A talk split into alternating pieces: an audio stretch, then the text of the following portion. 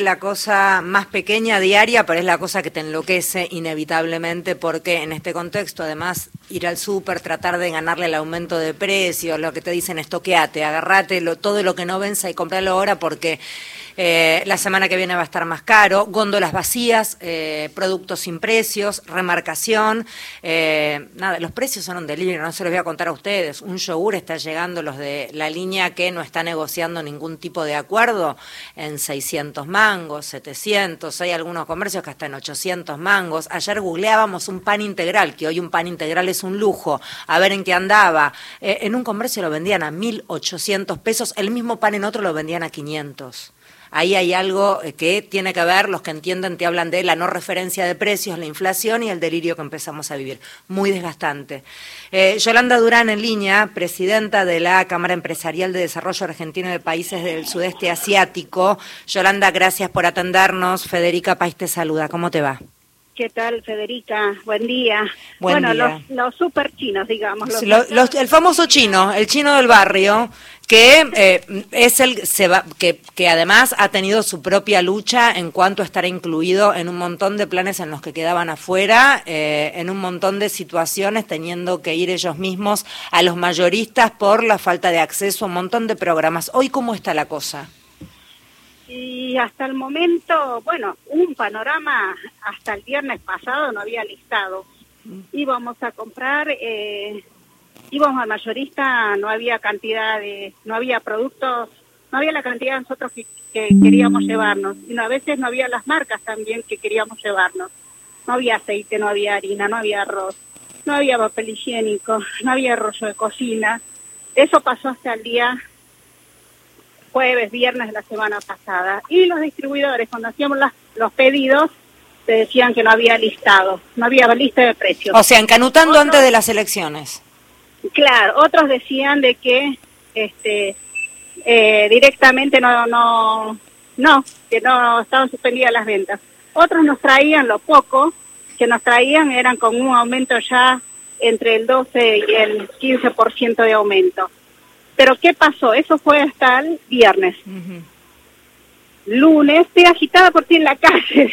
Se notará que estoy Pero cuidado, Yolanda, no hables por teléfono en la calle. Ponete en, algún lugar ahí tranquila. Así hablas tranquila y no te pasa nada. Y, y bueno, entonces, ¿qué pasó? Eh, ayer, ayer, claro, fuimos a reponer la mercadería y nos pensábamos que nos íbamos a encontrar realmente con aumentos desorbitantes, porque yo la mañana veía de que había aumentos del 45, dijimos, estábamos todos expectantes, asustados, vamos a decir la verdad. Esperé que todos los eh, mercados vayan a, a reponer mercadería y a medida que iban reponiendo la mercadería nos pasaban los, los informes. ¿Qué pasó con todo esto?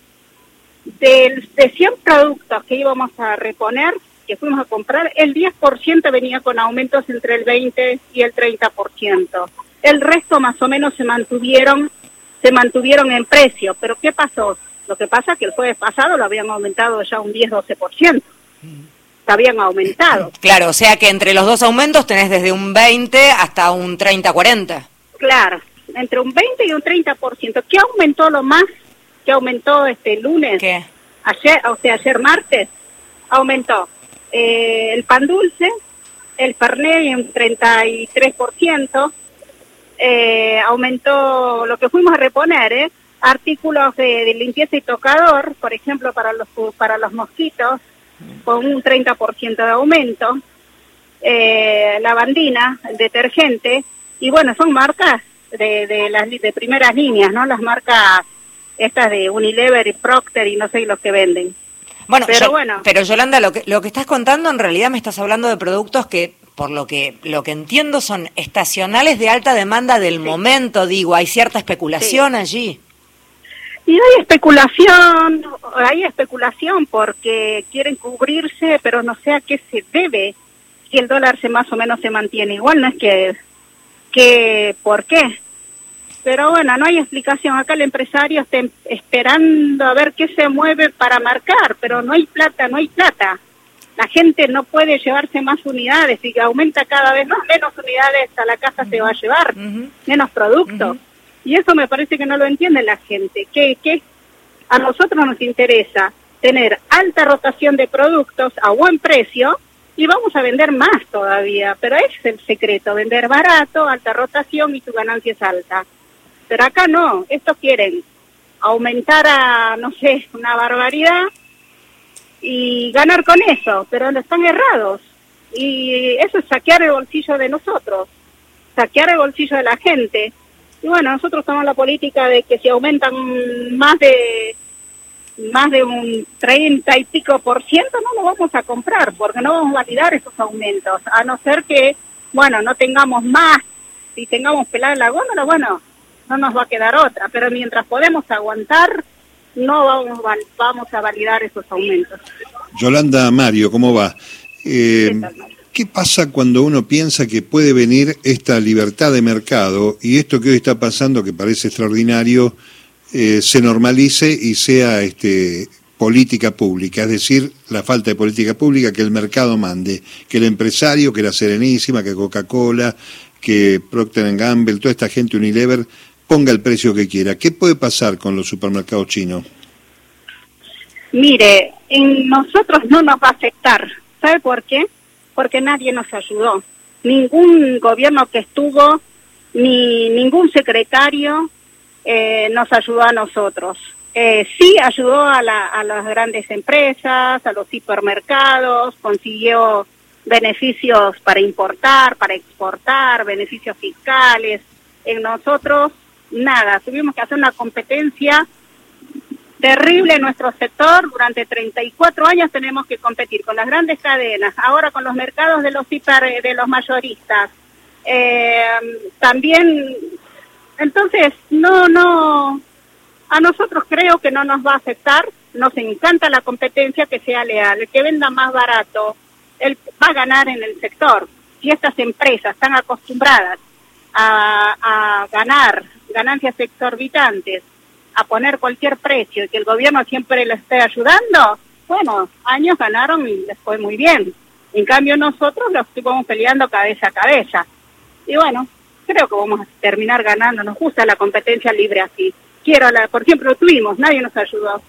Así que veremos a ver cómo se maneja el sector y el público es el que manda, porque siempre fuimos excelentes en precios, diversidad de productos, nuestra ganancia nunca fue más de lo, de lo, de lo que debería ser, por eso somos líderes y no es que estamos comprando grandes cantidades ni nada por el estilo, pero estas otras empresas más se manejan así y aún así pedimos guerra. Eh, por lo pronto, Yolanda, entonces están plantados en no comprar a aquellos que están especulando con aumentos desmesurados sin tener la lógica del aumento por alguna cuestión que sería más lógica. Y claro, ¿cómo van a aumentar? ¿A qué se debe? ¿Qué? A ver, el gobierno, ¿en qué nos, cambio de gobierno? Viene este gobierno, se va el otro gobierno.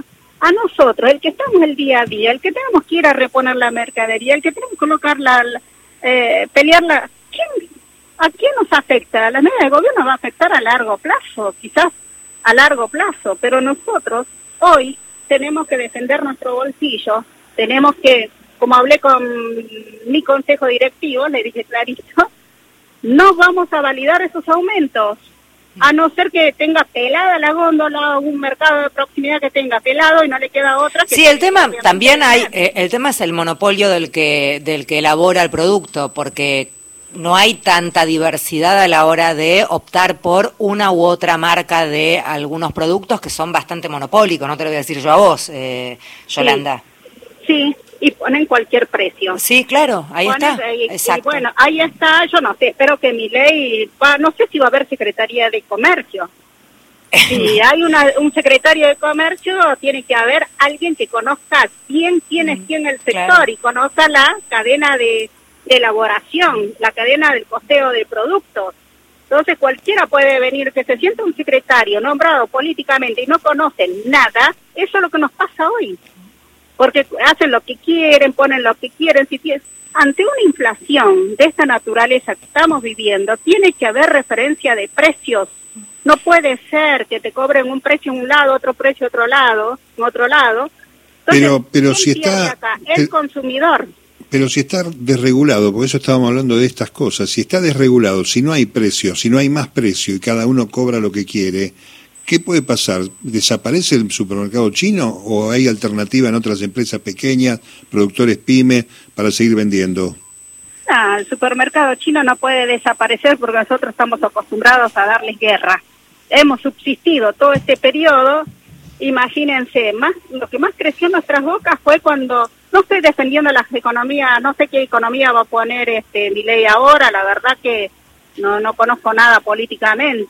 Bah, conozco algo, pero voy a decir, pero en la época de Menem, cuando más creció fueron los supermercados de proximidad, teníamos libertad de negociar, libertad para para crecer, libertad de, de, hacer una competencia libre.